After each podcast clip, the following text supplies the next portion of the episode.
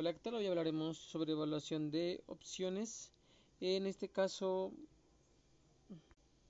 los derivados más comunes en el mundo financiero, las opciones en esta ocasión, bueno, les platicaré sobre algunos modelos que se utilizan para encontrar el precio que deberá pagar el comprador al vendedor de la opción para adquirir el derecho más no la obligación de realizar la compraventa del activo subyacente en una fecha futura. De alguna forma identificamos las diferentes variables que juegan un papel fundamental al momento de aplicar estos modelos de evaluación, donde que en los mercados de derivados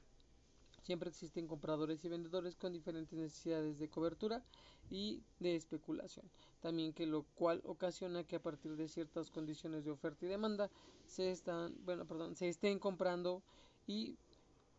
vendiendo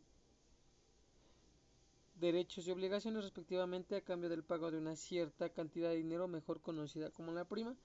y que para encontrar el valor teórico de la prima los inversionistas pueden hacer uso de algunos modelos matemáticos como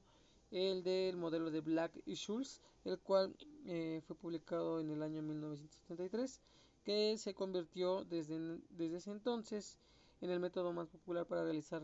valuaciones de las primas de las opciones. Una de las bondades del modelo del Black-Scholes eh, es que permite encontrar de manera implícita el valor de alguna de las seis mencionadas, eh, que son las variables, y que son, por ejemplo, el precio actual del activo subyacente, el precio del ejercicio de la opción, volatilidad esperada del activo subyacente, tasa de interés libre de riesgo, tiempo para el vencimiento de la opción y dividendos pagaderos por el activo subyacente y viendo que bajo esta condición de conocer el valor de la prima de la opción a partir de una observación en el mercado y que en otras palabras si observamos que una opción particular se está cotizando por ejemplo en dos pesos y además conoces el valor de cinco de las variables enlistadas bueno que acabo de mencionar y que podemos enlistar entonces podemos inferir el valor de la sexta variable mediante un despeje del modelo y viendo que esto suele ser muy útil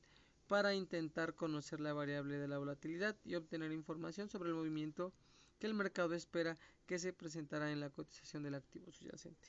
Y también que otro modelo que existe eh, para realizar la evaluación de opciones se conoce como el modelo del árbol binominal,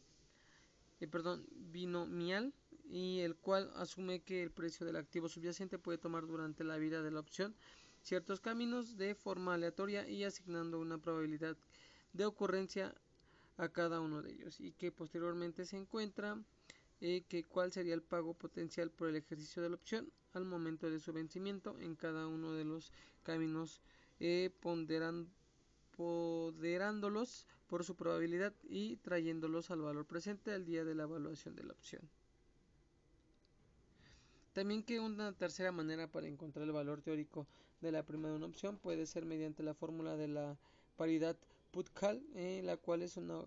ecuación que permite inferir el precio de la opción de compra call o a partir de conocer el precio de su correspondiente opción de venta put con las mismas características y viceversa. Gracias por escucharnos y como siempre no tuvimos edición y disculpar unas pequeñas fallas eh, en el podcast. Y muchas gracias por seguir aquí.